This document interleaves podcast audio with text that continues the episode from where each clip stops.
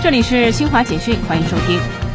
水利部部长李国英日前表示，珠江流域当前和今后一个时期将面临严峻旱情，保障城乡供水责任重大，任务艰巨，要始终把保障群众饮水安全放在首位，确保供水安全。今年以来，中央企业在二百四十六个定点帮扶县直接投入帮扶资金七十五点九五亿元，购买和帮助销售脱贫地区农产品三十三点五亿元。培训基层干部和各类技术人员十点一五万名，帮助脱贫人口转移就业一点二三万人，有力帮助脱贫地区和脱贫群众打牢基础、巩固成果。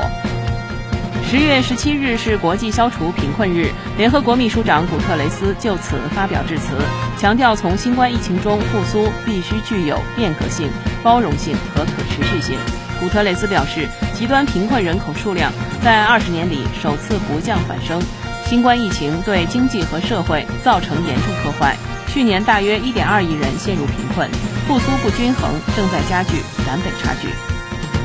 以上，新华社记者为您报道。